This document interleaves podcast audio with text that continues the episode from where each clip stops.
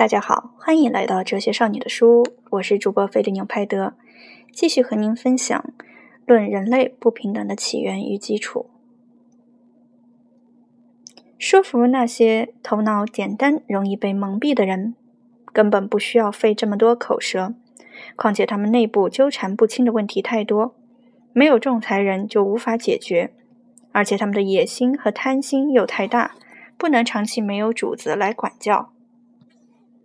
于是，人人都争先恐后的去迎接自己的镣铐，相信他能保证他们自由，因为他们的智力只能感受到政治制度的好处，却没有足够的经验预见到它的危险性。最能预感到这些危险的人，恰恰就是打算从中牟利的人。而且，就连贤者也认为，为了保住一部分自由，必须牺牲另一部分自由，就像一个受伤的人砍去胳膊来保住身体的其他部分一样。这就是，或者说，想必就是社会和法律的起源。它给穷人加上新的羁绊，使富人的势力更强。它永远取消了人的天赋自由，永远确立了私有制和不平等的法律，把巧取豪夺变成不可改变的权利。而且，为了少数野心家的利益，从此就把整个人类推向劳作、苦役、苦难的深渊。我们很容易看出，为什么一个社会的建立必然会导致其他社会的建立。为什么为了反击一种联合的力量，其余的人自己也要联合起来？各个社会迅速发展扩大，很快就遍布全世界。世界上再也找不到一个角落，那儿的人可以摆脱桎梏，可以躲避常常是恶意的安排的永久悬在他们头顶上的那把利剑。就这样，公民权利就成了社会成员的共同准则。而自然法则只存在于不同的社会之间，此处它被称作国际法，受到一些默契的约束，以便国与国之间能够进行交往，并代替天然的同情心。在社会与社会之间，这种同情心几乎没有在人与人之间的那种影响力，它仅仅存在于一些伟大的世界主义思想中。这种思想冲破民族之间的虚构的。分离，以上帝为榜样，将整个人类都包容在其宽厚仁慈的胸怀之中。但是，由于政治集团之间的关系仍然处在自然状态，他们很快就会感到这种状态的危害，会被迫脱离这种状态，因为大集团之间的这种自然状态比组成集团的个体成员之间的那种自然状态更为有害。民族战争、谋杀、报复这些伤害天害理的罪行。还有那些把溅洒人类鲜血当作荣耀列入美德的可怕偏见，就是由此产生的。最有教养的人也会学会把屠杀同胞当作自己的责任。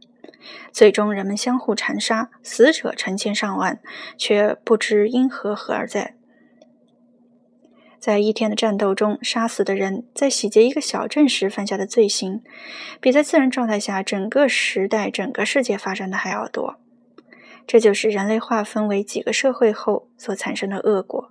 现在我们回头来说说他们的制度。我知道有许多人关于政治社会的起源问题还提出了其他一些假说，如强者的征服、弱者的联合，但这两种原因都与我要建立的理论无关。在我看来，我刚才陈述的原因是最合乎情理的，其理由如下。首先，在第一种情况下，征服权本身不是权利，不能作为建立其他任何权利的基础。被征服民族要么完全恢复自由，要么自愿接受征服者为其统治者，否则两者就仍然处于战争的状态。不管做出什么妥协，只是暴力的产物，因此事实上都是无效的。因而，按照这种假说，就不可能存在真正的社会，也不存在政治集团，法律也不过是最强者的法律。其次，在第二种状况下，“强”和“弱”这两个字的含义不明，因为从确立所有权或者先占者的权利到建立政府这一段时期内，这两个者最好是用“富”和“穷”来解释，因为实际上在法律建立之前，一个人要使与他地位同等的人沦为奴隶，除了侵占他们的财产或者把他自己的一部分财产转让给他们，别无他法。最后，由于穷人除了自由之外一无所有，因此一定是精神极度错乱，他才会放弃这个仅存的财产，而什么也换不到。相反，富人可以说是对其拥有的一切都是很敏感的，因此要伤害到他们也容易得多，所以他们更有必要加以保护。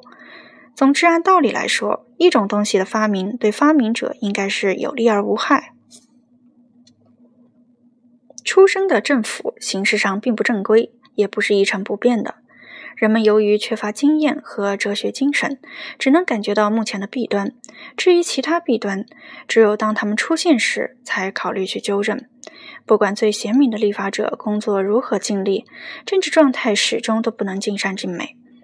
由于它几乎是随机形成的，又没有良好的开端。尽管随着时间的推移，缺点会暴露出来，也会产生一些补救措施，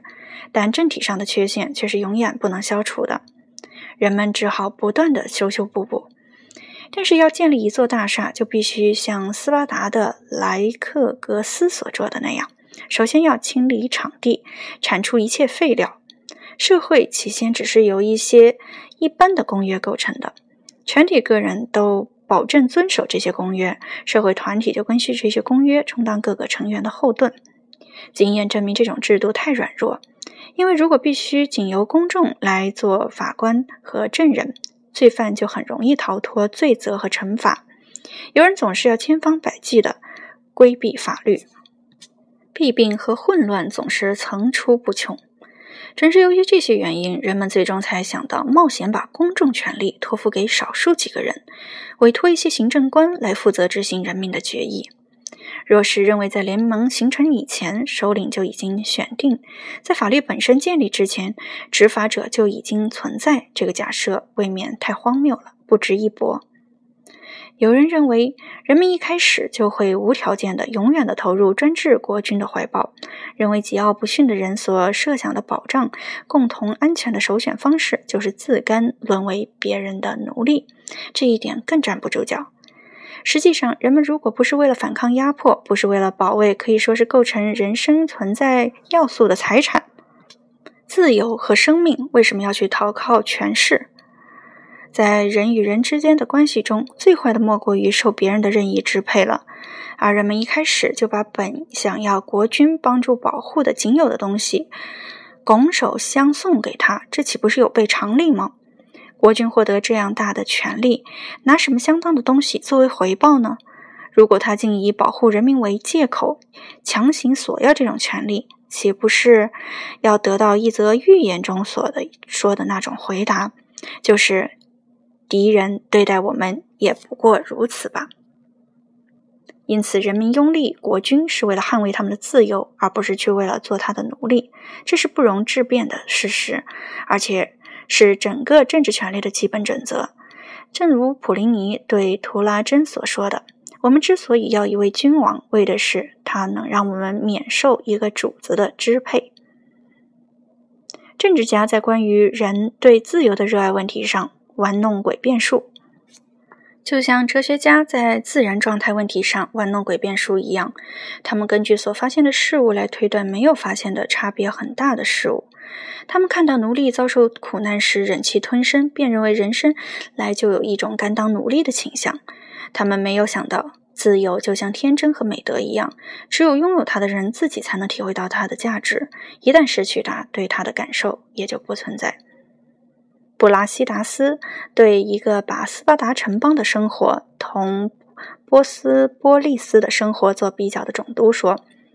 我了解你的国家的幸福。”而你却不了解我的国家的幸福。一匹未驯服的骏马，看到人拿着马轿子靠近它的时候，立刻鬃毛直竖，四蹄刨地，挣扎不息；而一匹驯服的马，则无奈的忍受鞭笞和马刺。文明人面对智库，束手就擒，毫无怨言；而野蛮人却绝不会低头就范。他宁要动荡不定的自由，也不愿做奴隶，苟且偷安。因此，我们不应根据被奴役民族的沉沦，而应根据所有自由民族为抵抗压迫而创造的奇迹，来判定人的秉性是赞成奴役还是反对奴役。我知道被奴役的人只是不断的吹嘘他们那种带着锁链的和平安宁，也知道他们把最悲惨的奴役叫做和平。但是，当我看到已经失去自由的人对自由不屑一顾，而一些民族却要将自由视为他们唯一的宝贵财富，为了捍卫它，不惜牺牲他们的幸福、安宁、财产、权利乃至生命。当我看到生来自由的野兽受不了监禁，在铁笼的栅栏上撞得脑浆迸裂；当我看到成千上万赤身裸体的野蛮人鄙视欧洲人的享乐生活，忍饥挨饿，为了捍卫自己的独立，冒死抵抗火与剑，我就觉得奴隶是没有资格谈论自由的。至于父权，不少人根据它推断出专制政体以及整个社会，但是我们无需借用洛克和西德尼相反的论证，就足以说明，父权是一种温和的权利，与冷酷的专制权利有着天壤之别。因为这种权利更多的是为受支配者的利益着想，而不是为支配者自己的利益着想。按照自然法，父亲作为孩子的主人，直到孩子不需要他的辅助为止。过了这个期限，父与子就处于平等地位。此时，由于儿子已经彻底的独立于父亲，他就只尊重父亲，而不必服从父亲了。感恩是一个应尽的义务，而不是可以强求的权利。不能说社会是从父权发展而来，相反，应当说这种权利正是从社会中汲取了它的主要力量。一个人只有当儿女仍然生活在身边，他才被认作父亲。父亲是其财富的真正主人，而财富是维系他和孩子的关系，并使他们处于依附地位的纽带。他可以只按照孩子们遵从他的意愿的程度来让他们分享他的遗产。然而，臣民就别想指望从君主那里得到这种恩惠了。非但如此。还由于臣民的所有财产，连他本人一起，通通属于君主，至少君主是这样认为的。因此，他们不得不像领受恩典一样，接受君主留给他们的，也本来就属于他们那的一点儿财产。君主剥夺臣民是对他们的惩罚，允许他们活着就是皇恩浩荡了。若继续从权力的角度出发来考察这些事实，我们就会发现。人民自愿拥立暴政一说，既非事实，也无道理，而且难以证明那种只让一方承担义务的契约的有效性。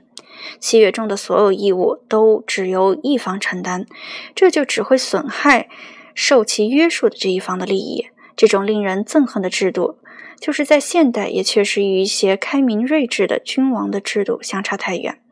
这可以从一些君王，尤其是法国国王颁布的诏书中看出来。特别是1667年以路易十四的名义和命令发布的著名诏书中的下面这样一段话：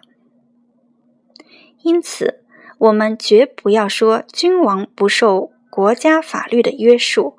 因为其相反的命题是国际法中的一条真理。阿谀奉承的人。有时对他进行攻击，而贤明的君王始终把他当作国家的守护神一样来捍卫。如果像明智的柏拉图那样，一个王国完美的幸福就是臣民服从国王，国王服从法律，而法律是公正的，目标永远就是公众的福祉。那就更是合理的多了。我不想就此停下来探究这个问题。既然自由是人的最宝贵的权利，为了取悦一个凶残成性甚至丧失理智的主子，人却彻底的放弃了所有最宝贵的天赋，甘愿去犯造物主所禁止的所有罪行，这是不是降低人格，自甘沦落到受本能支配的野兽的地位，乃至违背造物主的意愿呢？这个伟大的工匠看到他最得意的作品被人毁坏，会不会比看到被人侮辱更感到愤怒呢？如果人们愿意，我就不用说出巴尔贝拉克提出的最有说服力的理由了。他根据洛克的观点，断然指出，没有人会出卖自由来服从一个随心所欲对待他的专横强权。他强调说，因为这等于在出卖他自己的生命，而他并不是生命的主人。我仅仅要问，那些不怕堕落到这种地步的人，有什么权利让他们的后代也去蒙受如此耻辱，断送他们的幸福呢？这些幸福又不是他们慷慨馈赠给后代的，而那些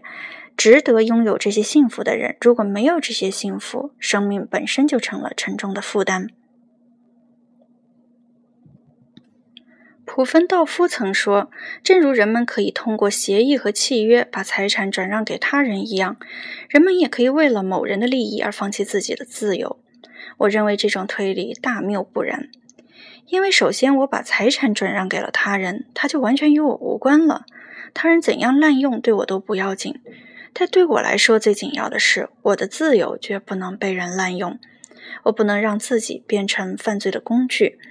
而能够不对别人强迫我犯下的罪行负责。此外，财产所有权只是约定的人为权利，人人都可以根据自己的意愿来处置所所拥有的东西。但对于人的基本天赋，即生命和自由，情况就不是如此。每个人都可以享受生命和自由，但至少可以肯定，无权放弃他们。放弃自由，人就降低了自己的人格；放弃生命，就是消灭本身的存在。因为任何世俗的财富都不能补偿生命和自由的丧失，所以无论以什么代价放弃生命和自由，都是既违背天理又违背理性的。但是，就算人能够把自由像财产一样转让给他人，这对子女来说情况也不太一样。子女只是通过父亲的财产所有权的移交来享用父亲的财富的，而自由是人与生俱来的天赋，父母是没有任何权利剥夺的。因此，要建立奴隶制度，就必定违背天理；要使这种权利永远传下去，就必定要改变天理。因此，法学家们郑重宣告：奴隶的孩子生来就是奴隶，实际上是宣告人生来就不是人。我认为这一点可以肯定。一开始，政府并不是专制权力，专制权力只是政府堕落的产物，是政府的末期。它最终使政府重新变成最强者独自的法律。而政府起初就是改善这种法律的一种措施。不仅如此，即便一开始政府就是专制权力，由于这种权力本质上不合法，故不能把它作为社会权利的基础，从而也不能把它作为人为不平等的基础。今天就为您朗读到这里，感谢您收听《哲学少女的书屋》。